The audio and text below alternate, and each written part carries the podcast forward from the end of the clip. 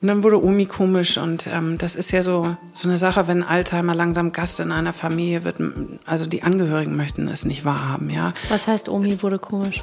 Omi wurde komisch, indem, also sie sagt es auch und das, da bitte ich auch alle Angehörigen hinzuhören, wenn man sagt, irgendwie bin ich tüdelig, irgendwas ist komisch mit mir. Mhm. Wir haben das immer gesagt, ach Omi ist auch gut, trink mal was, so hast du heute Nacht schlecht geschlafen, ist mal vernünftig so und haben das abgetan. Und dann wurde, haben wir aber beobachtet, was das bedeutete. Also sie stand auf einmal vor der Kaffeemaschine und wusste nicht mehr, wie dieses Ding zu bedienen geht. Ähm, sie ging in den Straßen, die sie seit über 60 Jahren kannte, auf einmal verloren. Und ähm, sie kochte, sie war eine fantastische Köchin. Und dann auf einmal verwechselte sie Salz mit Zucker. Und der Grießbrei, der, den ich seit damals 25 Jahren immer gegessen hatte, schmeckte eben nach Salz und nicht nach Zucker. Bevor wir mit unserem Podcast loslegen, hier unser heutiger Werbepartner Cesar. Du kennst ihn noch nicht. Nee. Geh mal auf Mersor. Bei Insta oder nochmal? Das kannst du machen, wie du magst. Kannst auch auf Instagram. M-E-R-S-O-R. Und ähm, als du und ich, wir sind ja auch quasi Female Founders, unterstützen wir natürlich ganz besonders diesen Online-Shop als Female Founder. Ähm, das äh, Merso ist ein Online-Platz für Marktplatz für hochwertige Produkte. Ich habe schon das ein oder andere Lederaccessoire und ich hatte neulich einen total schönen Moment, weil meine Freundin ah. ähm, die Wohnungsschlüssel von ihrem Freund bekam und mir den ganz stolz zeigte. Und da hing dann ein kleiner bedruckter Schlüsselanhänger von Mersor dran. Und war ich total im Glück und habe mich doppelt gefreut. Es gibt super unterschiedliche Marken ähm, von kleinen, jungen Unternehmen wie auch ähm, größere und natürlich legen die besonders Wert auf Nachhaltigkeit, Qualität und Ästhetik. Und äh, Kannst ja mal durchbrowsen. Caesar machst ja. du gerade, ne? Ja, ich hänge da schon drin, deswegen kann ich nicht mehr sprechen. Ja, ich merke das schon. Herrlich. So diese personalisierten Schlüsselanhänger finde ich zauberhaft. Genau, da habe ich auch gleich mal gesagt, für uns bitte ein rosa Herz mit oh, Gold und yes. gefühlsecht drauf. Das oh finde ich zauberhaft. Mhm. passt total gut zu uns, oder? Oh ja, schön. Genau. Und wie immer, wir haben natürlich auch einen kleinen Discount für euch ausge äh, handelt. Ihr bekommt als Zuhörer 20 Prozent auf die Produkte, auf die äh, personalisierbaren Produkte und äh, gebt einfach gefühlsecht 20 ein. Und wir posten das nochmal. Oh, wisst ihr was? Guck mal hier, diese aufrollbaren äh, Kopfhörer. Die brauchst du? Ja. Okay. Mega. Und jetzt viel Spaß mit der Folge. Herzlich willkommen zu unserem Lieblingspodcast Gefühlsecht mit Cesar Trautmann, Katinka Magnussen und wir haben heute die wunderbare Sophie Rosentreter bei uns zu Gast.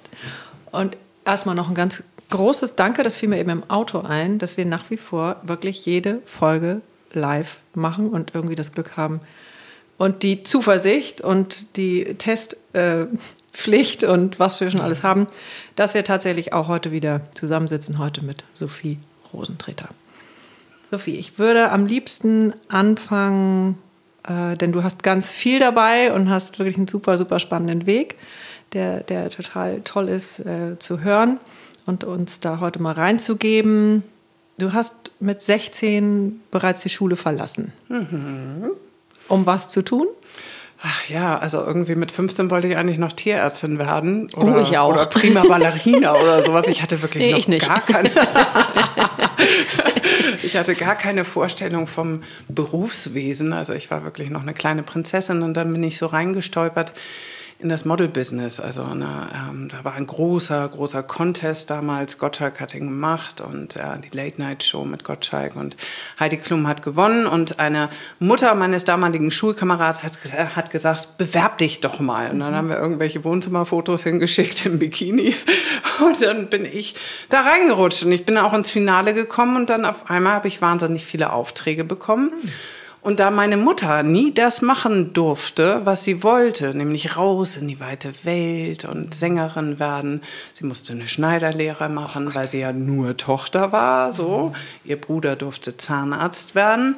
Er hat sie gesagt, doch, Viechchen, du musst das machen. Du musst raus, das ist eine Chance, geh. Und dann hat sie gegen den Willen meines Vaters mich ziehen lassen. Und dann war ich vier Jahre Model. Oh, ja. Okay. Das ist ja auch eine besondere Zeit wahrscheinlich gewesen. Ne? Ja, eine verrückte Zeit, meine Güte. Viel erlebt, viel von der Welt gesehen und auf einmal hat sich mein Horizont über den Schulhof hinaus erweitert und es gab mehr als nur Kusskriegen so. Und das war natürlich eine bunte Zeit, in der sehr viel Gutes gelaufen ist, auch ein paar schräge Geschichten, aber ähm, ja, ich habe das sehr genossen. Ich bin glücklich, das gemacht zu haben. Auch wenn das bei weitem nicht mein Traumjob war. Ja, aber bist nicht in diesem, ich muss jetzt in der Schule bleiben und wir machen erstmal brav Abitur und äh, nee. dann, sondern das einfach echt abgebogen. Ja. Mhm. Und andersrum auch, ich muss nicht das Modeln weiterführen um jeden Preis, sondern mhm. ich bin dann zurückgekommen und bin nochmal zur Schule gegangen nach vier Jahren, nachdem ich gemerkt habe, hm, läuft gar nicht mehr so gut. Ich habe drei Jahre wirklich sehr viel Geld verdient und äh, habe so typische Kataloge gemacht, ne? Mhm. das typische Hamburger blonde, lange Haare, Katalogmodel so. Und dann dachte ich mir, nee, jetzt will ich aber Editorial machen und habe mir mhm. meine Haare ganz kurz abgeschnitten und das hat dann gar nicht mehr so gut funktioniert. und äh, ja, dann bin ich zurückgekommen und bin wieder bei meinen Eltern eingezogen. Wow. Ja. So. Also das ging auch. Okay. Ja. Und dann bist du normal wieder auf eine Schule gegangen oder geht man dann auf eine Abendschule? Nee, dann geht man auf so eine Privatschule. Oder so. Mhm. genau. Und dann habe ich da angefangen, wieder ganz normal meinen Alltag zu gestalten. Und dann kam auf einmal ein Casting und dann haben, hat MTV sämtliche Modelagenturen angerufen und gesagt, mhm. so, wer hat denn Interesse, vielleicht einen Moderationsjob zu übernehmen? Und da bin ich wer auch. zusätzlich noch ordentlich aussieht. Ja, genau. Also, so. so. Erstmal gut kann aussehen. Sich ja nicht jeder hinter dem Mikrofon verstecken. ja, und dann hat das irgendwie geklappt und schwupps war ich dann MTV-Moderatorin. Und hat es dann ja. schon Abitur oder? Nö. Nö, hast nochmal geskippt? Ja. Gefahren. Ja, ja. So. Zum Leidwesen meiner Eltern, aber so, das hat sich dann auch wieder richtig angefühlt. So. Das äh, war dann die Möglichkeit, komm jetzt zu uns und bereise wieder die Welt, aber diesmal mit Mikrofon in der Hand eben. Ja. Okay. Und das hat anders Spaß gemacht, aber ja, auch ziemlich viel. War auch irgendwie ähnlich. So, das ist alles im Außen. So, das war, es war interessanter, weil ich durfte ein Stück weit in die Personen reingucken. Aber mhm. ich meine, ihr kennt das auch. Wir haben jetzt heute hier Zeit, aber Red Hot Chili Peppers auf dem Roten Platz zu interviewen, das klingt wahnsinnig toll. Ist das auch ist ein tolles anstrengend. Rum. Du kriegst die Leute für 15, 20 Minuten so und das ist ein kurzes, aufregendes Erlebnis. Mhm. Die machen 30 Interviews am mhm. Tag und das ist mal kurz irgendwie reingucken, aber es ist hochprofessionell und ja, und ja. es ist, was ich immer, also was ich immer so spannend finde, diese, in dem Moment, so wer ist der Mensch dahinter, ist ja, ja. so schwer rauszufinden, weil ja. eigentlich nur so ein Programm abgeraten. Also ich will das jetzt auch gar nicht irgendwie ähm, bewerten irgendwie. Ähm, nur die müssen natürlich auch professionell sein, um sich Richtig. auch zu schützen.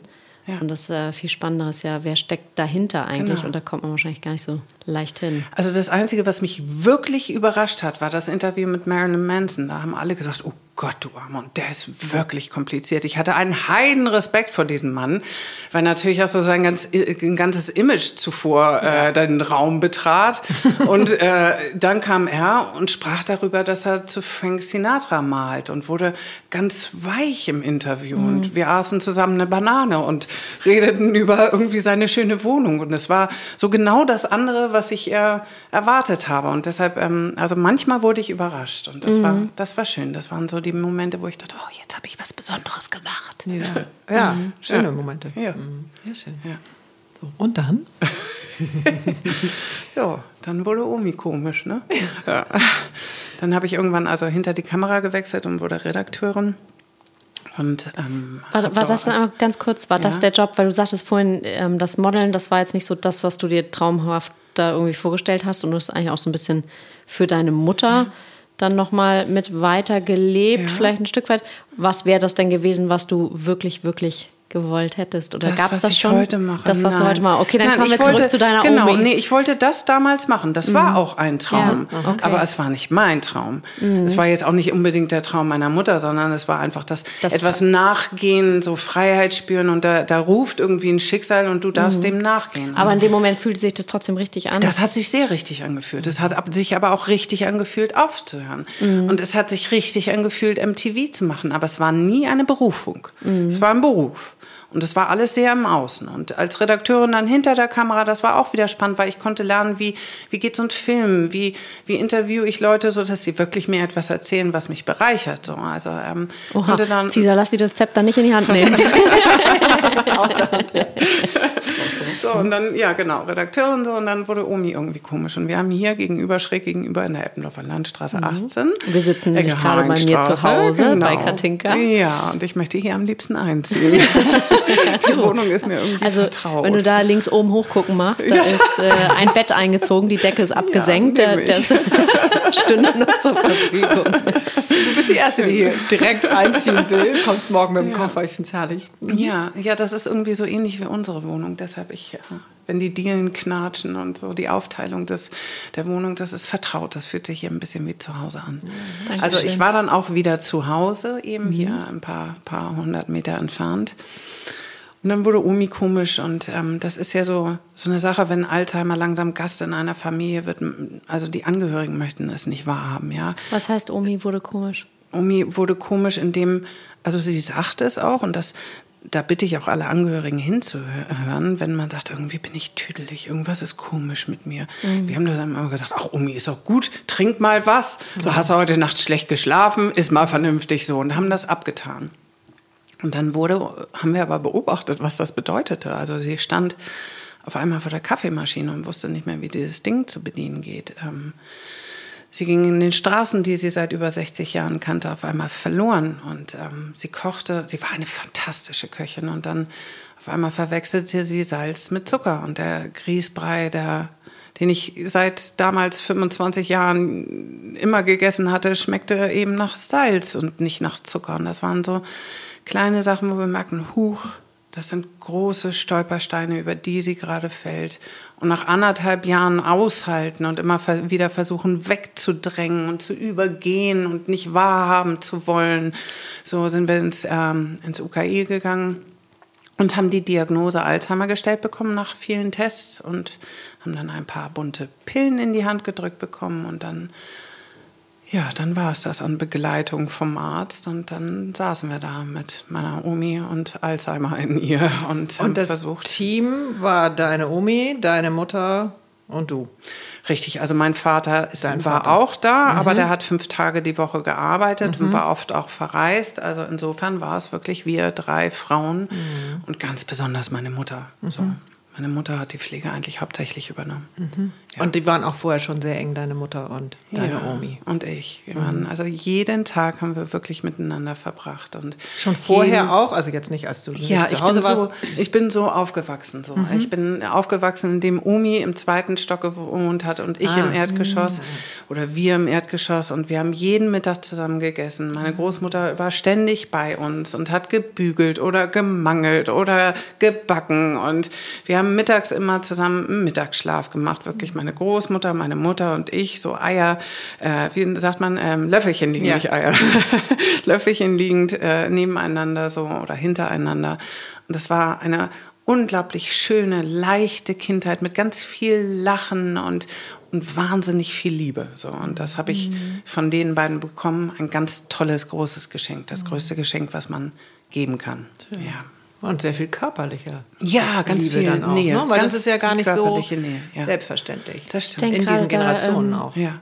Du hast äh, so eine, ja, ich weiß auch nicht, bist hier durch die Tür gekommen und du hast so ein Strahlen, was von ganz, ja, ja so, was von ganz tief denen. kommt. Ja, das ja. sieht man dir an, dass da irgendwie ganz viel ähm, Gutes ist. Ja, also auch in meinen tiefsten Tälern, da, da schaffe ich es dann doch immer, meine Liebe irgendwie rauszuholen, um mich daran festzuhalten. Und das, das ist dieses Urvertrauen, was mir, was mir meine Mutter und meine Großmutter gegeben haben. Und ich fühle mich immer geliebt und das ist ihr Geschenk. Und da mhm. bin ich wahnsinnig dankbar und das versuche ich natürlich auch weiterzugeben. So. Mhm. Mhm. Die tiefsten Täler, eins davon war wahrscheinlich dann das Abschiednehmen von deiner Oma. Weil wenn ich das und meiner Mutter, genau. Und deiner ja, Mutter. Ja. Mhm. Ja, also äh, richtig. Also ein Teil war natürlich auch dieses, diese Pflege, diese wahnsinnig nervend aufreibende Pflege meiner Ja, Großmutter. also ihr habt dann Pillen bekommen und dann hieß es Enjoy the Ride, so ja, ungefähr. so ungefähr, genau, wird schon. Ja, und- Das haben alle so ein bisschen auch, ne? Oder Ja. beziehungsweise ist ganz häufig und da. Ja, nee, ist ganz häufig. Damals im Jahr 2000 war das eben auch noch nicht so. Das war noch so. nicht so an der Oberfläche, wie es heutzutage ist. Ne? Ähm, da wusste Was, ich nichts was von. meinst du, wie es heutzutage ist? Naja, heute weiß man schon vom Pflegestützpunkt, vom der Alzheimer-Gesellschaft. Man kennt eine Tagespflege, man kennt ein Pflegeheim, man weiß, was es an Selbsthilfegruppen gibt. Zumindest weiß man, es ist irgendwo in der Nähe und in der Umgebung und dann informiere ich ja. mich. So, also es ist kein Tabuthema mehr. Es wird nicht gern beredet, aber es ist kein Tabuthema mehr. So, und ähm, die Hilfe ist da. Es nehmen immer noch viel zu wenig äh, Leute diese Hilfe an. Wir wussten davon über, also so gar nichts. So. Und heute bespielen Filme das Thema. Also The Father mit Anthony Hopkins hat gerade einen Oscar gewonnen und da geht es um den Alzheimer erkrankten Vater. So. Und das ist, es ist präsent, das Thema. Damals war es das nicht. Und ähm, da hat man damit zurechtzukommen. Und außerdem waren wir ja die Familie und wir mussten ja und aus Scham und Stolz und, und Verwirrtheit und äh, Ängstlichkeit, also all diese Gefühle haben wir das eben einfach gemacht und Pflichtgefühl, das gehört sich so. Und wir müssen ihr ja was zurückgeben. Und das war falsch. Also wir hätten Hilfe annehmen müssen. So, das, ähm, das haben wir nicht. Und daran ist eben auch dann meine Mutter ähm, erkrankt. Erzähl mal genauer.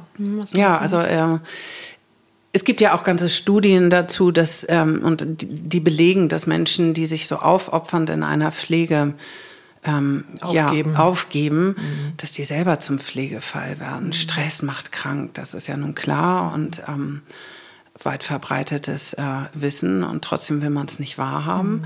Und äh, also meine Mutter ist, ähm, oder andersrum, meine Großmutter ist am 18.06.2009 verstorben und meine Mutter ist am 19.06.2011 verstorben. Innerhalb von einem halben Jahr ist sie dann an den Folgen von Krebs, also wir sind mit vermeintlicher Lungenentzündung ins Krankenhaus gekommen, so und da war sie aber schon von oben bis unten voller Krebs. Und dann hat es ein halbes Jahr gedauert und dann war sie nicht mehr da. Und das, ähm, ich bin dann in der Zeit, wo meine, wo wir meine Mutter beerdigt haben, zwei Wochen danach hatte ich ähm, ja, sehr großen schwarzen Hautkrebs in meiner Kniekehle. Die hat äh, mein, mein Freund entdeckt, mein damaliger Lebenspartner, weil er wiederum seinen Bruder an Krebs verloren hat, hat er quasi ein geschultes Auge gehabt und sagt, du sag mal da in deiner Kniekehle, was ist denn das für ein riesen Teil? So Kniekehle guckt man sich selber eigentlich nie an. Er ist ja sehr erfahren praktizierter Yogi. ja, genau, Vielleicht. sowas. Und äh, dann sagt er, du musst dringend irgendwie ins Krankenhaus oder zum Arzt. Und ich habe gesagt, du, ich war jetzt gerade wirklich ein halbes Jahr jeden Tag im Krankenhaus.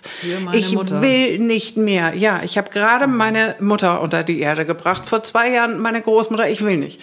So, und er hat mich dahin geschleppt und ähm, ja, das war dann auch echt mit wehenden Fahnen und das wäre fast auch in die Blutbahnen gegangen und äh, Lymphknoten wurde noch entfernt und so. Also Glück gehabt und aber klar, ich war meiner Mutter so nah und sie war im Krankenhaus und war am Sterben und ich habe ihren Krebs bekommen oder bin eben aus lauter Trauer und Verzweiflung eben auch erkrankt. Also und das so ging es meiner Mutter mit ihrer Mutter. Ja. Also Symbiose Ja. kann ja was Schönes sein. Genau. Und dann, und das ist natürlich eine riesen, riesen Übung, ist jetzt das völlig falsche Mhm. Wort, aber eine auch große Aufgabe, Mhm. das heute äh, etwas zu differenzieren. Wie viel Symbiose und Verantwortung und Liebe dem anderen gegenüber ist gut, ist richtig, ist aufbauend, tut allen gut. Und an welcher Stelle äh, habe ich vergessen, an mich zu denken. Genau. So, weil das war ja ganz lange auch immer. Ja. Genauso wie du es beschreibst, war das das Normalste der Welt. Ja, und dieses an sich denken. Ich weiß noch, wir haben damals in der, in der Sterbephase meiner Mutter haben wir angeboten, mit einem Therapeuten drüber zu reden, so, ne, über das, was gerade passiert. Das wollte sie nicht. Das hat sich auch nicht gehört. Also bei meiner Großmutter gar keine Frage, ne? Ein Indianer kennt keinen Schmerz und Ja. durch da. Ja. So, man fragt nicht nach Hilfe, man macht das selber. Unkraut vergeht nicht. Wird Sowas, auch von meiner, ja, Ich genau. habe ja auch noch eine Oma, wird auch von meiner sehr gerne ja. zitiert. Also die zum Therapeuten, das ist ja völliger Blödsinn. Das schaffst du nie. Und meine Mutter, die hat es auch nicht geschafft. So. Ja, ich würde da auch mal ein Fragezeichen dran machen, liebe Mami, wenn du zuhörst. Don't take it personal. Naja, das war eben so Schwäche wichtig. zeigen. Ja, aber das ist Stärke zeigen, indem Ja. du Schwäche zeigst. I know. Ja, sich aufmachen, gucken, wo, wo brauche ich Heilung? Wo mhm. kann mir jemand das geben, was ich nicht weiß, mhm. was ich nicht kann, was mir nicht mitgegeben wurde? Und da, da ergänzend irgendwie, ähm, ja, sich Hilfe holen, das ist so wichtig. Mhm. Ob es nun eine Massage mal ist oder Freizeit nur für sich oder mit den Freunden ausgehen oder therapeutische Hilfe mhm. oder schamanische Hilfe oder sonst was. Es gibt so viel. Und das oder ist auch, Podcast. Oder Podcast, genau. okay, das ist eure Therapie hier, oder was? Ja, das, das ist die Mischung. ja. Mhm. Ähm, deine Oma, wie lange ging das, bis deine Oma, bis ihr sie loslassen musstet? Also es sind mehrere Schritte, ja. Ähm, mhm. Es gibt bei den Menschen mit Demenz etwas, das nennt sich gnädige Grenze. Das wusste ich damals nicht, das weiß gnädige ich heute. Grenze? Das ist die gnädige Grenze. Das ist der Moment, wo Sie nicht mehr wissen, ich habe eine Diagnose namens Alzheimer und abrutschen in eine Welt aus Gefühl und Erinnerung. Mhm. Das ist eigentlich ein gnädiger Zeitpunkt ja. für Sie, weil für Sie ist es egal, was an der Realität, in unserer vermeintlichen Realität ist. So. Und ähm, das ist aber der Moment, wo es für Angehörige noch schwieriger wird wenn sie nicht aufgeklärt sind und wenn sie nicht wissen, wie Kommunikation geht. Mhm. Weil dann ist es viel feiner und es geht nicht mehr über den Verstand und über die Ratio und das, über die Sprache, das Transportmittel der Ratio, sondern es geht über Berührung, über Gestik, Mimik, Tonalität. Es geht über Poesie, über Musik, über Kunst. Und das ist total faszinierend und wunder, wunder, wunderschön weil es für uns als sehr verkopfte Gesellschaft total gut tut, da mal reinzufühlen. Mhm. Mhm. Und zu sehen, worum geht es eigentlich wirklich so. Aber ähm, genau, das, also wir haben das damals nicht gemacht. Ich habe so am Ende ähm, ihres Lebens wir haben Umi nach sieben Jahren Pflege zu Hause und sie war schon über die gnädige Grenze quasi hinweg, haben wir sie dann noch mal zwei Jahre ins Heim gegeben, weil wir nicht mehr konnten. Mhm. Das war für uns völlig schlimm großes Versagen, gerade für meine Mutter. Ich habe es nicht geschafft, mhm. sie bis zum Lebensende zu pflegen. Ich habe versagt. Wow. Dadurch ist sie natürlich noch kränker geworden. Mhm. So, und dann habe ich aber intuitiv so in den letzten Monaten, wo Omi gar nicht mehr reden konnte, ein paar Dinge richtig gemacht. Ich habe ihr Musik vorgespielt. Ich habe mhm. ich hab Fotos von früher mitgebracht, die wir dann zusammen angeguckt haben. Ich habe einfach da gesessen und sie gestreichelt. So. Und das, mhm. war, das waren so, da habe ich so ein bisschen was gespürt, was möglich wäre. Ja, und äh, genau, dann war sie noch zwei Jahre im Heim und dann habe ich sie äh, in den Tod begleitet. Beziehungsweise in den letzten Moment war ich nicht da, aber ich habe die Nacht mit ihr verbracht und dann, das war auch abenteuerlich, ja. Mhm. Aber ich möchte es nicht missen. So, also da. Was heißt abenteuerlich? Ja, wenn er tot anklopft und du mhm. dem auch tatsächlich wirklich ins Auge guckst, das ist, uh, das ist mindblowing. Also da, da machen sich einfach mal Türen auf, die du mhm. nicht gelernt hast aufzumachen. So, ich habe vorher mir nie darüber Gedanken gemacht, wie stirbt jemand und was passiert da, also körperlich und seelisch und sowas alles. Mhm. Und das ist und dann noch meine Omi. Aber ich, ähm, also das war okay, wenn ihr es hören wollt und irgendwie naja, spüre gehört, ich. Ja, es gehört ja dazu. Ja, genau. Du, dieses, ja. wenn die Seele den Körper verlässt. Ja. Und das ist ja dann auch ein Segen, wenn es nicht äh, auf einmal potzblitz passiert.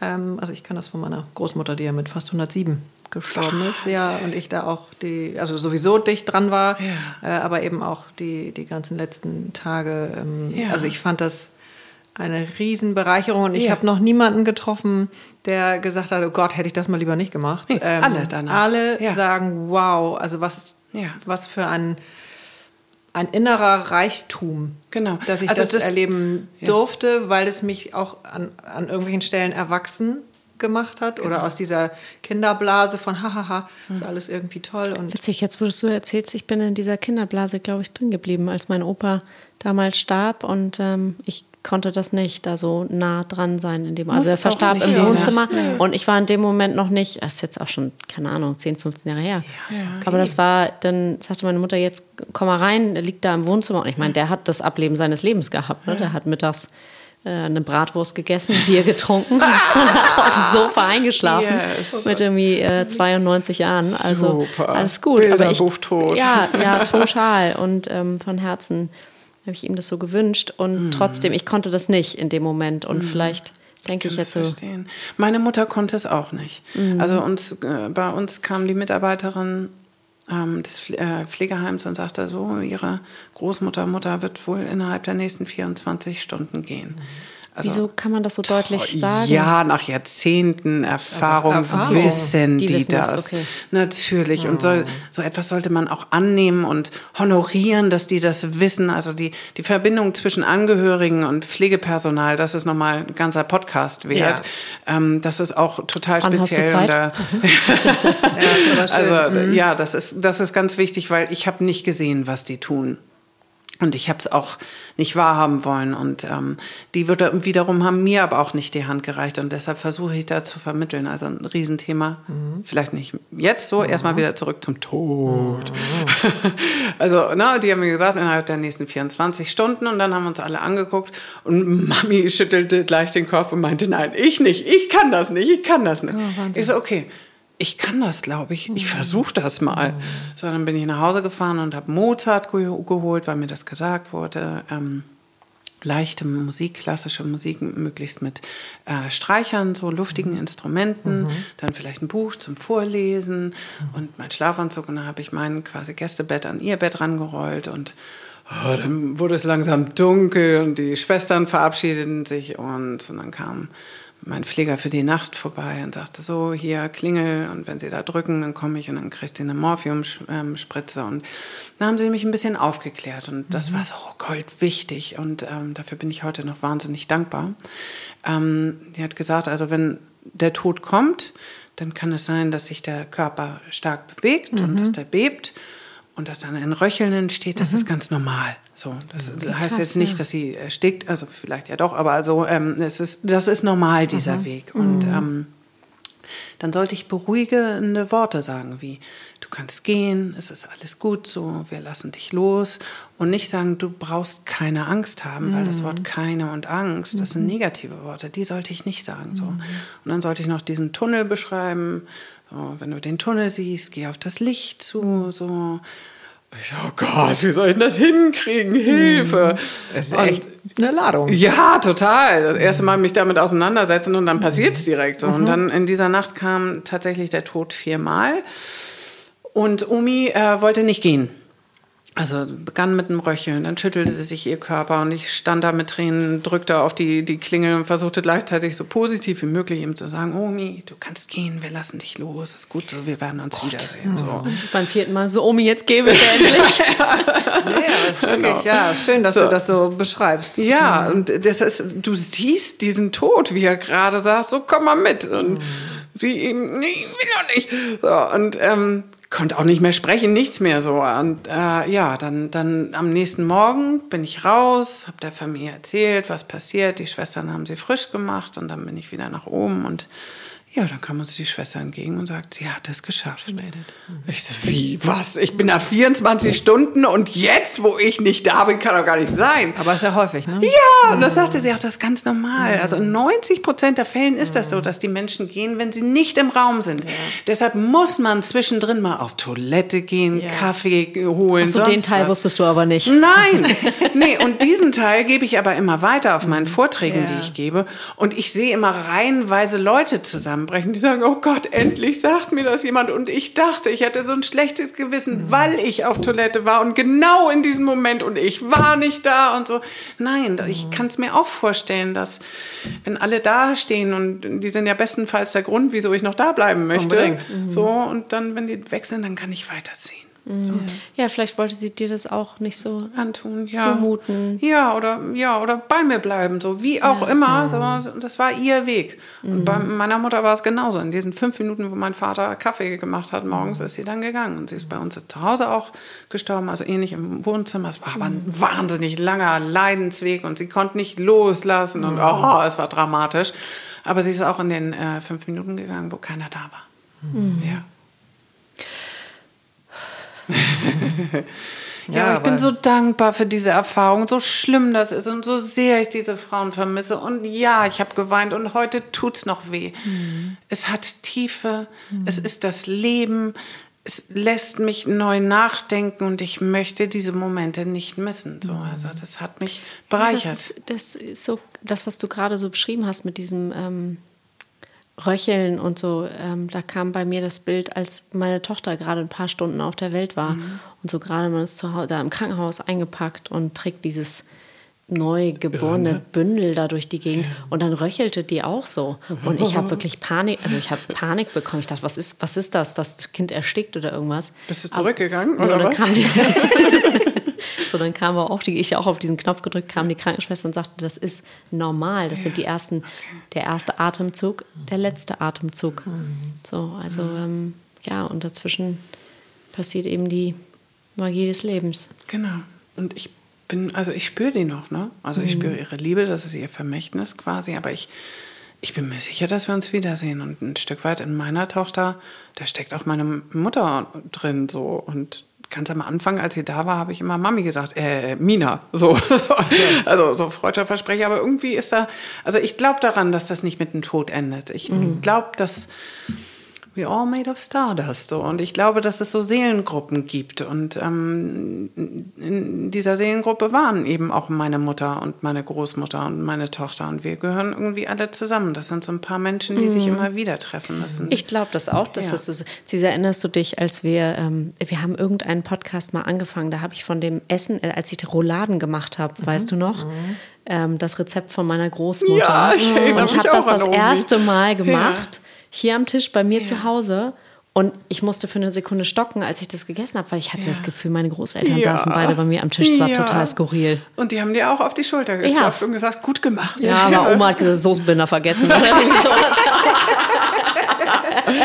ja, aber ich weiß, was du meinst. Das war, also, glaube ich, mit der Sterbeamme tatsächlich. Ja, ja was da natürlich auch drum ging. Und wir haben mit Kaya, Andrea haben wir natürlich auch über die Ahnen. Über die Ahnen und wie ah. wichtig das eben ist, äh, ja. mit denen weiter verbunden zu sein. Auf der einen Seite und manchmal aber auch auf der anderen Seite Dinge dann auch loszulassen und bei denen zu lassen. Genau. Ähm, das weiß ich jetzt auch so aus ja. meiner Arbeit, dass ich mal genau. einmal so ein Projekt hatte, da hatte ich irgendwas, keine Ahnung, mit den Augen äh, und habe selber so eine Aufstellung gemacht. Mhm. Ähm, und dann kam dabei sofort raus, dass eben meine Mutter, meine Großmutter, die alle irgendwie so ein bisschen Augenthemen mhm. hatten oder haben, ähm, dass das für die lebenserhaltend war, wegzugucken.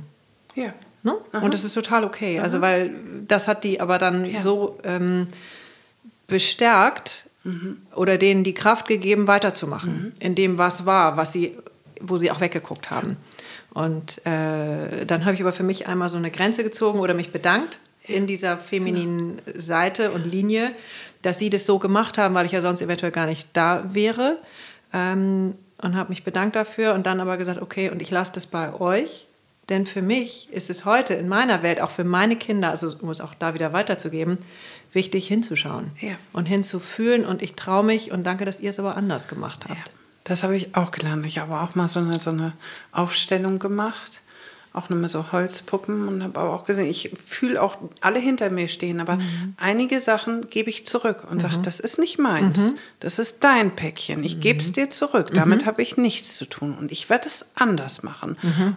Ohne mich von euch loszunabeln, ja, genau. so, ihr seid noch immer hinter mir, aber ich bin die erste Frau in dieser Reihe, die es anders macht. Ja. Und was genau ist das zum Beispiel? Ach, das sind so, so, so einige Sachen, eben nicht auszuhalten, mhm. nicht stillschweigend zu erdulden, sondern Stopp zu sagen, abzubiegen, mhm. neu zu machen, Mut mhm. zu haben. Ja, und das, da hat mich sicherlich meine Mutter auch schon befeuert. Und meine Mutter tatsächlich, ich war so ihr Glück. Sie hat mit 18 schon ein Kind bekommen. Das ist dann nach vier Wochen gestorben. Sie wollte unbedingt ein Kind haben. Und ich, dann hatte sie davor noch eine Fehlgeburt und die war wahnsinnig dramatisch. Dann kam ich und sie ist fast an mir gestorben quasi, lag auch wow. sechs, sechs Tage in der Intensivstation. Also hochdramatisch alles. Mhm. Und sie hat also so schön diese Liebe war, es war auch, oh, ich war ihr da Glück. a lot so. of pressure. Sicher, das habe ich Sehr damals gar nicht so empfunden, weil sie es nicht so schwer gemacht hat, mhm. aber trotzdem war natürlich eine Schwere in ihr. Und wo ich sage, okay, da hättest du an dir arbeiten können, da hättest du Hilfe zulassen können. Also das hat sich auch in den letzten Tagen bei ihr gezeigt. Da habe ich das Gespräch mit ihr gesucht und wollte ihr sagen, wie dankbar ich bin und wie viel sie richtig gemacht hat. Mhm. So, und wollte mich bei ihr bedanken. Und das konnte sie nicht. Sie hat sofort abgewunken, als sie merkte, wo es hingeht. Sie, nein, nein, nein, nein. Das konnte sie nicht hören. So. Und ich will da reingehen in den Schmerz. Ich will darüber reden. Ich, ich das ist mein Weg so. Und das war nicht ihrs. Deshalb gebe ich so ein paar Sachen an sie, sie zurück und sage, mhm. okay, dein Weg ist nicht mein Weg. Ich mache da weiter und gehe aber neue Abbiegungen, mhm. Abzweigungen, ja. Ja, total schön. Also diese Sicherheit mitzunehmen oder das Vertrauen, was du auch schon ein paar Mal mhm. benannt hast, das finde ich auch sehr schön und sehr wichtig, weil wir ja eigentlich, also nicht eigentlich, sondern alle, die wir hier sind und durch unsere ganzen Krisen so gehen, ähm. Welche Krisen? Entschuldigung, ich muss das sagen. Ich bin immer total dankbar, weil du den, den Narren so gerne dabei hast. Ja, heute, heute muss der sein. Heute, ja. Es regnet draußen, mir Rücken tut weh, den brauche ich heute okay. zum Support. Oh, wir haben ein paar schwere Themen. Ja. alles genau richtig so. Und ja. jetzt bin ich auch raus. Macht Sorry. ja, aber das, guck mal, das gehört genauso dazu, dieses ja. Lachen zu der Schwere. Ne? Mhm. Ganz, ganz wichtig. Und sich das zu erlauben. Mhm. So, das ist, alles darf nebeneinander sein. Es ist mhm. nicht das eine oder das andere. Und auch Trauer hat ganz viele Facetten. Trauer ist bunt mhm. und nicht nur grau. So, aber warum, ich wollte gerade sagen, schwarz ist ja die Farbe, die Ja, oder haben, so, ne? genau. Und man muss ein Jahr trauern. Für jeden ist Trauer anders zu empfinden. Also Trauer wird für mich auch nie vorbeigehen. Aber trotzdem war es von Anfang Anfang an bunt und ganz viele Schattierungen. Und ich glaube, da, da müssen wir uns alle nochmal aufbrechen. Und das, was ich eben auch gelernt habe, dieses Glück in sich selber finden, das hatten wir im Vorgespräch vorhin mhm. ganz kurz mal. So. Ähm, ich glaube, das ist so die Generation jetzt, auch wir sind das, die sich das erlauben, mhm. die nachfragen, was, was bedeutet eigentlich Glück für mich? Und ähm, Jetzt kommen wir mal kurz zu meinem Beruf zurück. Das ist das, was mir. Ja, unbedingt. Ach, ja, ich stimmt, hier eben, Cesar ja hat ja in aktivischer Kleinstarbeit einen äh, Zettel vorbereitet. Und ja, warte mal, weil, genau, das genau Glück finde ich dran. eben. Ja, ich ja. finde das in meinem Beruf. Ähm, ja. Und zwar ist es das, dass wenn ich vor einem Menschen mit Demenz hocke, den ich nie vorher kennengelernt habe, nie vorher gesehen habe und mit meiner Methodik, die ich jetzt habe und meinem imaginären Koffer voller Möglichkeiten, dass ich es schaffe, innerhalb von kürzester Zeit eine Verbindung aufzubauen und dieser Mensch mir ins Herz guckt, ich ihm ins Herz. Wir, wir tauschen keine Wörter aus, aber das ist Glück, Glück für mich und totale Befriedigung. Und ähm, da sehe ich, darum geht es. Es sind diese Mikromomente der Verbundenheit. Mhm. Das ist Liebe, es ist Dankbarkeit, es ist wir, nicht ich. Mhm. So, und ich glaube, da ist unsere ganze Generation dabei, das alles in Frage zu stellen, dieses Ego, dass das ein Teil von uns ist. Aber es ist bei weitem nicht alles. So. Mhm. Ja, das ist die reine ja. Liebe. Mhm. Ne? Dieses, ja. wir sind einfach ja. nur zwei Seelen, zwei Wesen und unabhängig genau. von äh, Auto, Wohnung ähm, oder genau. sonst was, äh, verbindet genau. uns nur das. Und das ist schon, schon mehr, als, als du eigentlich haben willst. Aber wo ich jetzt eben abgebogen bin, weil wir so herrlich gelacht haben, war dieses Vertrauen, mhm. dass wir eben, wenn wir durch diese ganzen Krisen durchgehen, ja, alle, und wir sind ja alle noch da, auch alle, die zuhören, haben an irgendeiner Stelle dieses Urvertrauen, wird schon weitergehen. Mhm. Und es ist gut mhm. und es wird gut. ja, Wahnsinn, was eigentlich. Mhm. Und das, klar, verdanke ich meinen Eltern genau. und allen mhm. auch anderen drumherum, aber in erster Linie meinen Eltern dieses Urvertrauen, es wird immer gut. Und wenn es noch nicht gut ist, dann ja, das wird immer gut, ist auch wieder so eine Bewertung, aber es wird irgendwie, es geht irgendwie weiter. Ja, ganz viel ist ganz gut. Ganz viel ist ganz gut. Ja, und wenn man das von den Eltern nicht bekommen hat, man kann das auch lernen. Ne? Also, ja, so, das gibt es auch woanders. Wichtig. Ja, mhm. also klar, diese Prägung ersten drei Jahre und danach in Kindheit und so, man sieht ja auch echt schräge Geschichten so, aber mhm. wenn du eine Seele bist, die generell neugierig, also jede Seele ist eigentlich neugierig, bloß der menschliche Verstand, ne, der, der haut einem manchmal so, so Mauern dazwischen, aber mhm wenn man auf der Suche ist, nicht aufgeben, weitergucken. So. Und wenn das eine nicht passt, dann ist das andere vielleicht was. Dann ist das eine das Schweigekloster und das nächste ist nur ein Film oder eine Sitzung bei dir oder was auch immer. Ne? Netflix. das nicht. Okay. Sophie, du hast eben, ähm, und vielleicht ist das ein ganz schöner Übergang, Cesar hatte ein paar Zahlen vorbereitet, was mhm. wir noch nie gemacht haben, Zahlen reinwerfen. So. Mhm. Aber fast zwei Millionen mit Demenz werden zu 70 Prozent zu Hause gepflegt. Ja, und von diesen 70 Prozent nehmen gerade mal ein Drittel Hilfe an. Das ist eine, also zwei Millionen Menschen nicht in Deutschland. Doch, 1,7 waren es letztes Jahr. Ich weiß nicht, wo wir dieses Jahr So sind. viel äh, Demenz. Ja. Ja. Und das wird sich steigern. Wir werden ja immer älter. So, das, das ist Teil unseres Lebens. Das ist auch Teil Das war mir des so nicht Alterns. bewusst tatsächlich. Ja. 100 Neuerkrankungen oder 100 Diagnosen am Tag, die gestellt werden.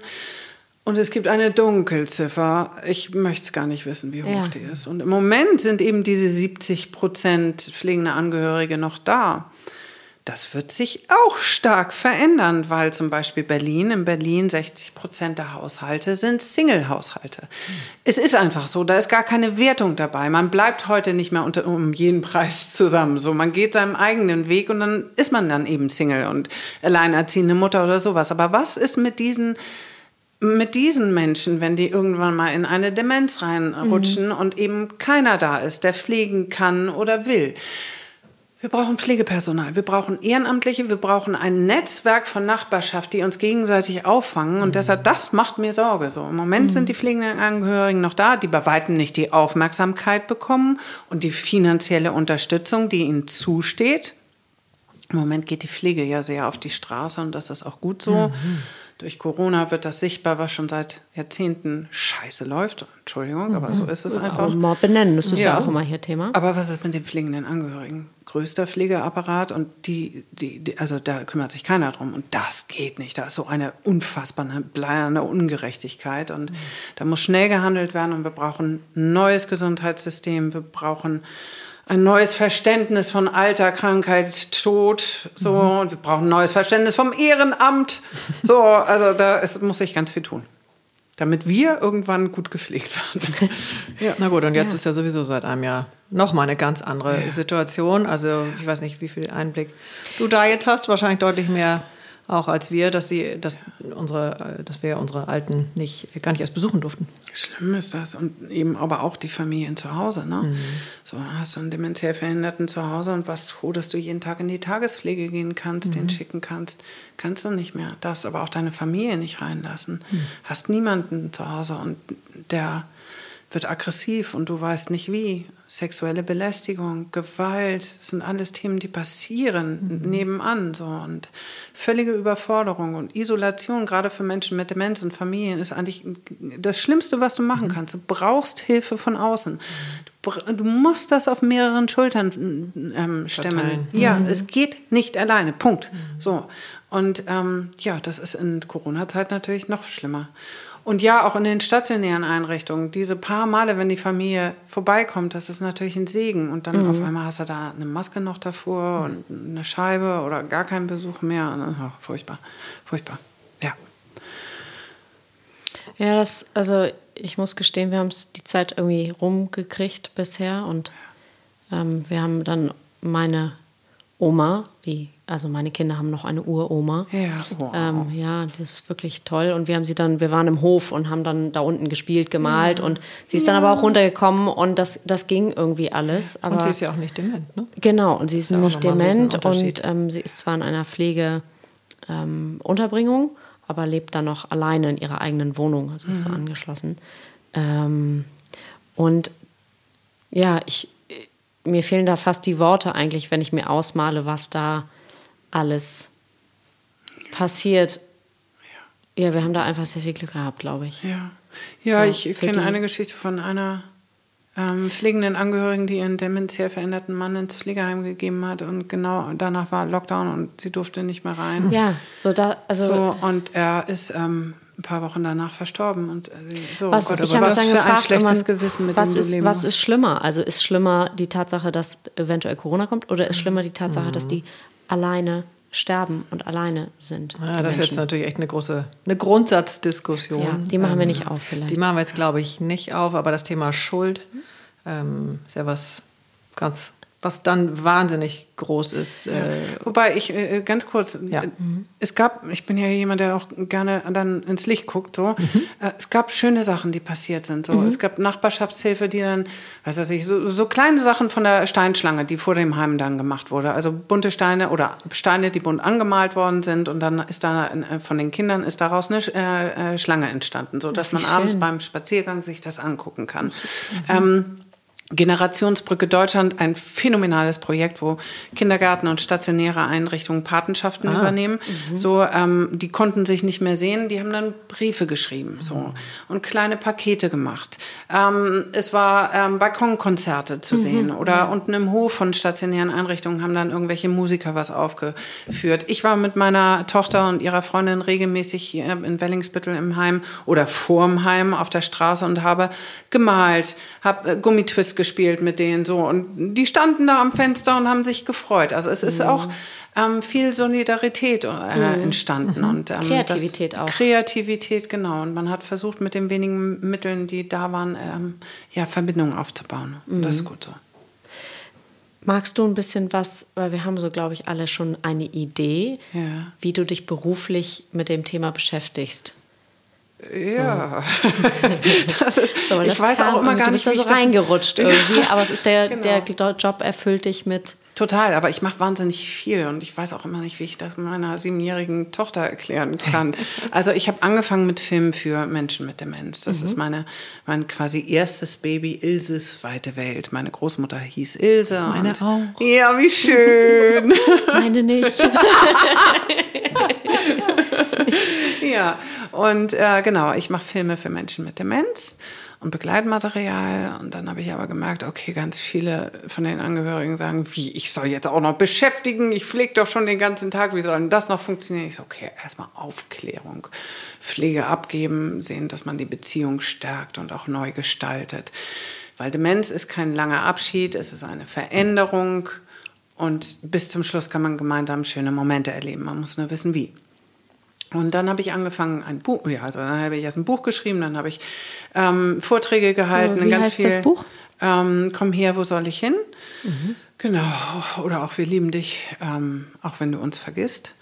Der wurde dann irgendwann umgetitelt, der Titel. Mhm. Ähm, und dann, genau, habe ich jetzt über 300 Vorträge in stationären Einrichtungen für entweder pflegende Angehörige oder das Personal gegeben oder mal bei irgendwelchen Sparkassen oder großen Events oder so. Das mache ich auch sehr gerne. Das fehlt mir natürlich wahnsinnig mhm. doll mhm. in den letzten anderthalb Jahren. Ähm, dann mache ich ähm, mit der DRK Gesundheit die Aufklärungsreihe, die kleine Filmaufklärungsreihe Pflegeleicht. Und da reden wir mhm. über, über Sexualität und Demenz, mhm. Inkontinenz, ähm, Autofahren und Demenz. Wir lassen eine dementiell veränderte Dame zu Wort kommen. Das sind so fünf bis acht Minuten Filmchen und davon mhm. haben wir jetzt kleine, keine Ahnung, 40 Stück. Ähm, jetzt mache ich gerade, kommt in ein paar wenigen Wochen, ich glaube so in drei, vier Wochen, kommt ein Aufklärungsfilm auch bei Ilses Weite Welt raus, 111 Minuten. Das ist ein ähm, Aufklärungsfilm für pflegende Angehörige und Interessierte, alles anders wie Leben mit Demenz. Und da geht es auch um Glaube, Spiritualität und Demenz. Wie mhm. passt das? Wie kann ich darüber reden? Es geht um Kommunikation mit dementiell veränderten Menschen. Ein 57-jähriger dementiell veränderter Familienvater kommt zu Wort, wie mhm. es ist, die Familie auch. Ach, und noch um ganz viele andere Themen, auch um das Wohnumfeld und Ernährung und solche Sachen. Und ja, und dann, ich mache so viel noch, dann schreibe ich bei anderen Büchern mit. Bei Florian Langscheid habe ich jetzt gerade ein Kapitel äh, über Demenz geschrieben. Und ich bin so, so nicht zu stoppen, auch so kreativ gerne eben auch. Ja. Wo kommt denn Demenz eigentlich her? Boah, wie viel Zeit haben wir noch? ja. ja, was ist Demenz? Also eigentlich ist es keine ähm, Krankheit, sondern es ist ein Syndrom mit ganz vielen Symptomen. Aber gut, das ist, das ist so nebensächlich. Warum Demenz? Also drei Prozent der ähm, Demenzformen sind vererbbar. Mhm. Es gibt so um die 50 Formen von Demenz, die uns bekannt ist, ist Alzheimer, dann gibt es ähm, die vaskuläre Demenz, frontotemporale. Es gibt Korsakow, das ist eine Demenz, die durch zu viel Alkoholkonsum ausgelöst wurde. Warum eine Demenz? Also die beste Prävention vielleicht so rum ist ähm, viele soziale Kontakte, mhm. Tanzen. Mhm. Oh, Edgar, ich komme. Richt ich weiß, ich sage das schon seit einem Jahr, aber richtige Ernährung, mhm. Sport und glücklich sein. Mhm. Ja.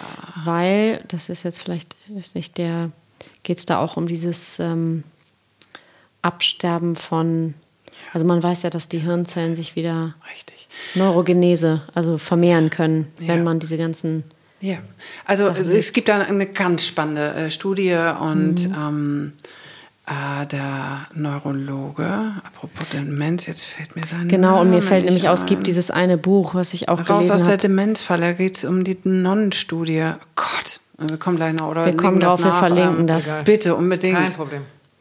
Ja. Verdammt. Okay, es geht, ja, mhm. es geht um die Nonnenstudie. Über 100 ähm, Nonnen haben eingewilligt, ähm, dass sie äh, über Jahre begleitet werden rund um die Forschung mit Alzheimer.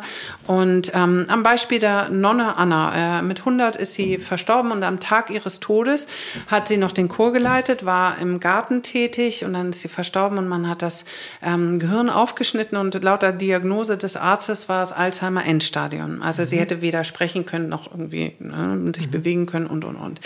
Und er sagt, ähm, das Gehirn kann sich selber heilen, wenn drei Faktoren erfüllt sind. Einmal, mhm. ich verstehe die Welt, in der ich mich befinde. Wenn ich nachts die oder abends die Nachrichten anmache, verstehe ich die Hälfte nicht. Mhm. Also ich verstehe oft die, unsere Welt nicht. Ja. Warum ist sie so, wie sie ist? Ähm, sie muss sinnvoll sein und mhm. ich muss sie mitgestalten können. Ja. Und wenn mhm. das erfüllt ist, dann, also das ist klar, Nonnen leben in einer Blase, aber trotzdem, was sagt das über unser jetziges mhm. Leben und unsere Herangehensweise aus? Es läuft so viel schräg. Also insofern, und das geht schon. Wenn Areale abstürmen, kann das Hirn sich wieder heilen. Aber diese, ja, diese Voraussetzungen müssen erfüllt sein. Das Gefühl der Kohärenz. Mhm. Das ist. Äh Genau, jetzt kommt mir auch der Name wieder, Brian Cartwright oder Cartridge Nein. oder so. Ja, das war zumindest der, wo ich okay. das Buch gelesen okay. habe und da geht es um die Reproduktion ja. von, also Neurogenese ja. heißt das, glaube ich, dann. Ja. Reproduktion von Gehirnzellen und der sagt eben auch Ernährung, Sport, gute Kontakte, Spiritualität, da, da, da, da, you name it. Ja. ja. Und meaningful sein. Meaningful Relationships. Ja. Ne? Weil das ist so mit diesen, was du sagtest, Sinnvoll. in Berlin oder wo auch immer, ist jetzt auch wurscht 60 Prozent äh, Single-Haushalte, das, äh, da musst du dich ja schon mal mehr anstrengen. Was mich zum nächsten Thema bringt, wie verbringen wir denn Moment Zeit? Tarn die Zeit in Corona tatsächlich ja so? Mhm. Zu Hause, vor Netflix? Ja. Also die wenigsten nutzen ja die Zeit, um das zu studieren nicht. und nochmal, also ja, ich glaube, also Ob das ich die wenigsten seh, sind, weiß ich nicht. Ich sehe schon auch eine Chance in dieser Zeit, ne? dieses mhm. Zusammenrücken, dieses mal innehalten, gucken, was, was will ich eigentlich aus meinem Leben, was ist wichtig und ähm, so dieses mal aus der Spur gebracht zu werden, das ist eigentlich ganz gut und hilfreich, um, um zu überprüfen, wo man steht und Freundschaften ne, werden anders jetzt gepflegt und wer ist für mich da, wenn es mir schlecht geht so und ich in eine Depression rutsche und wie, wie, wie hilft man sich da, wenn, wenn nicht der übliche Alltag da ist und wie gucke ich nach innen. Also ich ähm, habe schon das Gefühl, dass zusammengerückt wird und ähm, hineingeguckt wird in sich selber und deshalb ähm, sehe ich da schon auch eine Chance an dieser Krise. Und das hat aber sehr viel eben mit uns selbst zu tun. Ja, klar. Mit dem Natürlich. eigenen morgens aufstehen. Ich habe jetzt eben auf dem Weg hierher mit Agneta telefoniert, die wir auch schon in der Folge hatten, die sehr für Resilienz steht. Mhm. Und die hält morgen äh, ein Modul in einer Firma. Ähm, und da ging es um Vitalität. Mhm. Und äh, das hat mich total berührt eben. Ich habe es dir auch schon erzählt, Katinka. Ähm, ja, okay, wir haben mehr Zeit mhm. jetzt, häufig mhm. zu Hause. Wir müssen nicht mehr mit dem Bus fahren und wir müssen nicht ins Büro und lalala. Mhm. So, und dann gibt es aber eben verschiedene Varianten. Was mache ich denn mit, den, mit der Stunde oder mit den zwei Stunden, die ich gespart habe? Äh, verbringe ich die dann eben ähm, vor der nächsten Staffel XY? Äh, oder fange ich eben an, was du eben sagtest, eine Sprache zu lernen oder irgendwas, wozu ich echt Bock habe. Wozu ich schon immer Bock hatte. Ja. Also ich glaube, Sport ist ganz viel, mhm. gerade in den Häuslichkeiten zu finden. Mhm. So. Ähm, und das häufig verkaufste ähm, äh, äh Gerät ist, glaube ich, die Brot Backmaschine. Mhm. So, ne? Leute fangen an, zu Hause Brot zu backen. Das ist mhm. doch auch toll. Mhm. Das ist eine gute Zeit, die man mhm. dann investiert. Also, mhm. Oder die Zeit ist gut investiert. So. Ja. Fällt mir ein, mein Hermann im Kühlschrank muss gefüttert werden, dringend. Ach, wie schön. Das erinnert mich auch wieder an meine Familie. Ich sage ja, ich will hier einziehen. Hermann im Kühlschrank, wie schön. Wie alt sind deine Kinder jetzt? Ich habe eins, also mhm. ja genau, ich bin in so. einer neuen Beziehung, da sind noch ganz viele andere, aber meins ist sieben, meine Mina. Ja, genau.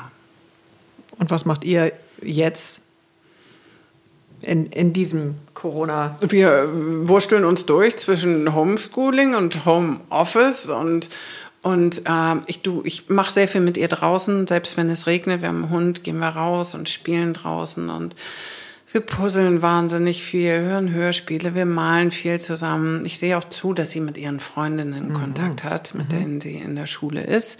Und jeden zweiten Tag geht sie zur Schule und also es ist gut. Ich glaube, sie kriegt das. Sie findet Corona blöd, weil sie, ne, unsere mhm. Geburtstagsparty ist sehr klein ausgefallen. So mit einer Freundin durfte sie feiern. Wir haben am gleichen Tag Geburtstag. Insofern, ähm, ja. Äh, genau. Wann habt ihr Geburtstag? Am 19.12. ja. Zwei Schützen. Ja, genau. Also ich, die ist glücklich und ich auch. Ich mache das Beste draus. Ja. Was kannst du uns denn mitgeben? Also nicht jeder oder jede ähm, hat ja so, ein, so, ein, so, eine tiefe Überzeugung oder so eine Leichtigkeit mhm. in dem Thema, was, was dich jetzt so beflügelt. Mhm. Ähm. Ja, ich habe das vorhin zu dir gesagt, Cesar. Ich, ich ziehe den Hut, tiefsten Respekt vor allen Menschen, die andere Menschen pflegen. Ich weiß nicht, ob ich das könnte. Mhm. Ähm, und gleichzeitig, ja, ist die Frage, wie kann man sich denn einbringen? Also was sind die, was sind die Möglichkeiten? Also für mich waren wirklich die schlimmsten Momente, wo ich irgendwie meine Mutter auf die Toilette bringen musste, um dann das Inkontinenzprodukt zu wechseln und so. Das ist, das war schlimm. Also das, das sind Bilder, die, die mich heute noch verfolgen. So, dass, ähm, und so etwas sollte man abgeben, wenn man das nicht kann. Ich habe es gemacht, aber es war nicht gut. Und dafür gibt es Menschen, die dann ähm, ja, der ambulante Pflegedienst. Die sich vielleicht auch, auch anders abgrenzen können. Ja, ja, natürlich, das ist deren Berufung, das ist deren Job so. Das, mhm. das machen die, ohne dass es das Herz zerbricht. So. Und ich mhm. äh, erlebe ganz viele Pflegekräfte, die einen phänomenalen Job machen, aber die sagen, wenn das auf einmal zu Hause das Problem wird, dann ist es was ganz anderes. Man kann sich nicht abgrenzen. Mhm. Deshalb, jeder muss gucken und jeder ist anders, wo ist meine Grenze und immer wieder neu entscheiden. Und das, mhm. was heute noch funktioniert, mag morgen nicht mehr funktionieren. Hilfe annehmen, gucken, was gibt es da draußen und mit den Betroffenen auch tatsächlich so früh wie möglich darüber sprechen. Mhm. Also einmal auch über die Diagnose sprechen, wie fühlt sich denn das an? Eine Demenz. Ähm, und sag mal, was möchtest du eigentlich? Das haben wir nie gemacht, weil wir dachten, okay, wenn wir darüber sprechen, dann machen wir es ja noch sichtbarer. Aber ja, wie möchtest du gepflegt werden später? Und wie möchtest du sterben? Und solche Sachen, das sind, darüber sprechen, dann, dann nimmt es auch ein bisschen vor dieser Angst, die man davor hat. Und äh, man kann es dann auch in dem Sinne von dem anderen tun. Und keiner muss pflegen, so. Aber die, die pflegen sollten unser aller Anerkennung bekommen und eben auch Hilfe und Unterstützung. Und das, ja, ich finde, das, das würde ich mir von unserer Gesellschaft ein bisschen mehr wünschen, dieses ähm, dem anderen zu helfen, ohne dass es selbstlos ist, sondern zu erkennen, dass es auch was zurückgibt. Mhm. Nicht diese Einbahnstraße nur sehen. Und wenn es die Dame an der Kasse ist, die vor mir steht und die länger braucht mhm. in ihrem Geldbeutel, um das Geld rauszuwühlen, dann nicht sagen, man, ich habe doch keine Zeit, nun mach doch mal, sondern kurz aus der eigenen Haut raus und sagen, die steht da verzweifelt, mhm. spürt den Druck von hinten mhm. und kriegt keine Unterstützung, sondern nur böse Blicke. Wie würde es mir gehen? Mhm. Und dann hingehen und sagen, kann ich Ihnen helfen? Und manchmal wird die Hilfe angenommen, manchmal nicht. Und man kriegt ganz viel Energie zurück. Und ich wünsche mir, dass wir mehr auf Herzensebene uns begegnen und mhm. ähm, daran wachsen. Das ist, das ist ein Geben und Nehmen. Das finde ich total wichtig, dass du das nennst und so schön beschreibst. Ähm, weil ich, also die von denen ich jetzt weiß, dass sie eben so innere Hürden haben mit älteren Menschen oder hilfebedürftigeren Menschen, äh, dass die immer total froh sind, wenn sie einmal so über diese Hürde rüber sind ähm, und nachher total beglückt sind, äh, wie schön das war, weil ähm, da kommen ja nie Vorwürfe oder, oder irgendwas, sondern es, ist, es geht immer sofort, finde ich, in diese Etage, was du vorhin auch so schön beschrieben hast, von auf, auf diese Herzensebene, von Gott sind die dann selig und dankbar. Und das ist so filterlos ähm, und schmeißt sich hm. sofort rein. Also das ohne die Vorwürfe, das kann ich jetzt so nicht äh, wiedergeben. Ich weiß zum Beispiel, meine Oma, die ist tatsächlich kümmert sich meine Mutter aufopferungsvoll. Mhm. Und da kommt auch manchmal so ein bisschen so eine drahtige Ansage von, von oben an meine Mutter. Also ja, ganz weil sie aber ganz nah dran ist. Ja, ja wahrscheinlich. Das ist genau, also, ja, so. genau, weil sie zu nah dran ist vielleicht. Ja, natürlich. Ja. Und deshalb muss weil man sie sich, sich da dann nicht richtig abgrenzt. Natürlich, es ist die Tochter und die Tochter darf es eigentlich nicht besser wissen, weil ich bin doch die Mutter so und deshalb mhm. kriegt sie auch mal eine Ansage, damit du wieder wieder in die Rolle der Tochter schön. zurückwünscht. Ja, aber schön, dass wir das nochmal benennen. Ja. sehr gut. ja, du, aber ganz kurz, also äh, das Pflegeheim meiner Großmutter, als ich das das erste Mal betreten habe, das war Zombieland für mich. Ich fand das furchtbar.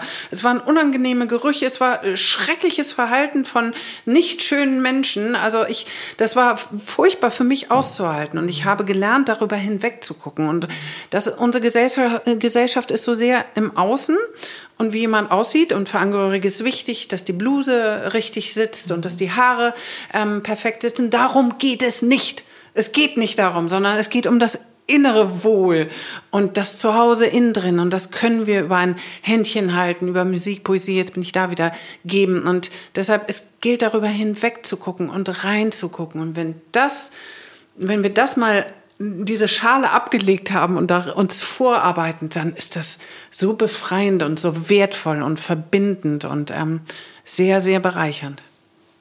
Das stimmt. Und trotzdem weiß ich das jetzt aus meiner Erfahrung, deswegen ist es super, dass du das erwähnst, Katinka, dass es eben ganz unterschiedlich ist in den Kontakten. Also dass es eben Mutter-Tochter oder auch Vater-Tochter oder Vater-Sohn eine total andere Dynamik hat. Also vor allem mit denen, die eben Ja, witzig. Also, daily ich- dabei sind. Und ich hatte einen totalen Freifahrschein, weil ich einfach Enkeltochter war und nicht jeden Bei deiner Tag Omi, ne? Bei meiner Großmutter. Und es war nur die reine Glückseligkeit. Wir haben so dermaßen viel gelacht immer und äh, haben irgendwie so virtuell Bridge gespielt, wenn sie dann schon so völlig draußen war und dann zu mir sagte, du, wir sitzen hier beim Bridge und so. Nicht so, oh. Ah, stimmt, das ist so lustig. Und das Neulich ist wirklich irre. Und das sind aber so, ich hatte so viele schöne Momente, die meine Mutter mit ihr nicht hatte. Ja. Ich kenne äh, Geschichten aus dem Heim, wo die Tochter jeden Tag kommt, weil sie ein schlechtes Gewissen Ja. hat, ihre Mutter abgeschoben zu haben. Und die Mutter jedes Mal durchdreht, wenn die Tochter kommt, obwohl sie eigentlich eine gute Beziehung hatten. Und wir haben mit Sisyphus Arbeit herausgefunden, dass die Mutter früher von ihrer eigenen Mutter sexuell belästigt wurde. Und die Tochter sieht aus wie ihre eigene Mutter. Mit Verstand konnte sie sich das damals alles noch erklären, aber wenn der Verstand zurückgeht und sie immer nur das Gesicht ihrer Mutter quasi in ihrer Tochter sieht, deshalb muss man dann helfen und sagen, du solltest nicht mehr kommen. Schütze dich und schütze deine Mutter. Und das hat nichts mit dir zu tun. Oh gerade. Gott, wie furchtbar. So, und ich habe auch schon Menschen erlebt, die, denen ich es gut gemeint habe oder mit denen ich es gut gemeint habe. Und die haben mich angemeckert und wollten mich nicht. Und dann eben nicht so. Das darf man nicht persönlich nehmen. Aus was für Gründen auch immer. Und da ist ja das. dann wieder das, was du ja auch schon so ein paar Mal jetzt gesagt hast, dieses Hilfe annehmen. Ja. Ne? Also auch Ja. als Pflegende, wenn das so viel äh, Konflikt ist und eigentlich ja keiner glücklicher wird durch den Kontakt, wirklich sagen, hey, hallo, kann ich mal irgendwo hier Genau. irgendeine Erklärung finden, weil so kann ich es auch nicht. Genau. Und das ist auch vor allem gar nicht dienlich. Richtig. Dann ist und besser, man einfach Stopp nicht. sagen. Nee, jetzt nicht. Stopp. Für mich sein. Und dieses sich erlauben, sich zu stärken, ist natürlich für die Generation, die jetzt da so drin steckt, sehr schwer, aber man kann es erlernen. Und es gibt Therapie für Betroffene und Angehörige. Es gibt Kur für Betroffene und Angehörige. Es gibt Selbsthilfegruppen Gruppen für Pflegende An- und Zugehörige. Zu wissen, ich bin nicht alleine. Podcast. Und es gibt Podcasts. Es gibt wirklich irrsinnig Es gibt viel, viel. ja. Ja. und ich glaube, dass eben, oder nicht glaube, sondern auch aus der Erfahrung, so, wenn jetzt meine Eltern Anfang Mitte 80 noch eine Veränderung brauchen oder wollen, dann sagen sie per se erstmal, obwohl sie total offen sind und auch mit dem Internet umgehen können und so sagen, das gibt's hier nicht. Nee, das wird nichts. Hier gibt es nicht. Okay. Und dann erstmal irgendwie durchatmen und sagen, okay, ich glaube, es gibt's doch. Ich helfe dir gerne und ähm, ich fange mal an zu googeln. Ich schicke dir mal was oder ich erkläre es dir dann. Aber wie bei allen Sachen, und ich meine, das ist ja völlig alters- und generationsunabhängig, ähm, es muss aus dir selber rauskommen. Du selber musst irgendwie den ersten, das zulassen oder annehmen oder danach suchen oder der Impuls muss irgendwie von dir auskommen. Richtig, ja, wobei ist es oft auch tatsächlich das Gegenüber. Und von meiner Tochter oder meinem Sohn möchte ich mir solche Sachen nicht anhören. Und das kriegen wir schon hin. Und wir haben kein Problem, heißt es dann. So, wenn es dann aber der Anwalt ist, der Arzt ist, eine, eine Person, zu der ich eher hochgucke und die dann mit mir spricht. Auf einmal bin ich ganz weich wie Butter und lasse es zu. Zum Beispiel auch bei Autofahren und Demenz. Das geht irgendwann nicht mehr so. Und dann muss meistens den Männern, weil Frauen sagen schneller, okay, verstehe, den Männern dieser Führerschein entzogen werden. Unbedingt. Wenn es dann aber die Tochter sagt, ich gebe das nicht her und ich kann Auto fahren und wer bist du eigentlich, die mich begrenzt? So, aber wenn es der Zahnarzt ist, Anwalt, Pfarrer, wie auch immer, dann, dann haut's hin. die Autoritätsperson. Ja. Das funktioniert Ja. dann. Ja, und das ist eben wichtig, das zu wissen. Ja, genau. Und sich das und das nicht persönlich zu nehmen. Genau, man scheitert nicht, sondern das Ja. ist die Familienstruktur, an der jeder scheitert so. Also das, ja, nicht persönlich nehmen. Ja, sehr schön. Eine der großen Regeln überhaupt. Ja gepostet. Auch aus Four Agreements. Genau. Don't take anything personal. Ja, Genau. genau. I would say. Haben wir Tschüss. irgendwas? so leicht kommst du nicht vom Haken, das weißt du ja schon. Außerdem ziehst du jetzt ein. Im Ähm, gibt, es, äh, gibt es denn etwas, was wir noch hätten unbedingt benennen müssen, was wir noch nicht benannt haben? Nö. Also, ich, äh, also ja, weiß ich nicht, nö. ja, ich rede natürlich gerne und länger und mehr noch, aber ich Ah, glaube, ich habe so alles irgendwie so ein bisschen angerissen und ich hoffe, ich konnte auch Mut machen, einfach Mut. Ja. Mut haben, sich sichtbar zu machen. So. Sehr sicher. Ja. Gibt es etwas, was du hier lassen möchtest oder andersrum, was du befeuern möchtest, dass es mehr Menschen Ich möchte eigentlich nichts hier lassen, weil alles, was, was war, möchte ich mitnehmen. Und auch alles, was weh tut, bleibt bei mir so. Und das, was ich loslassen musste, das habe ich schon, glaube ich, losgelassen. Ich, also in diesen letzten Stunden meiner Großmutter wurde mir klar, es kommt nicht darauf an, was man im Leben erreicht, sondern wen man erreicht. Und ich wünsche mir, ja, ich befeuere das Mitgefühl, die Empathie und die Mitmenschlichkeit. Das befeuere ich für uns alle. Ja, sehr schön. Und Dankbarkeit leben. Vielen Dank, Danke. Sophie Rosentreter. Ja, Ganz Danke, toll. dass du da warst. das war schön bei euch. Danke. Dankeschön. Vielen, vielen Dank. Das war sehr schön mit dir. Ja. Das glimmt hier noch ein bisschen für uns alle.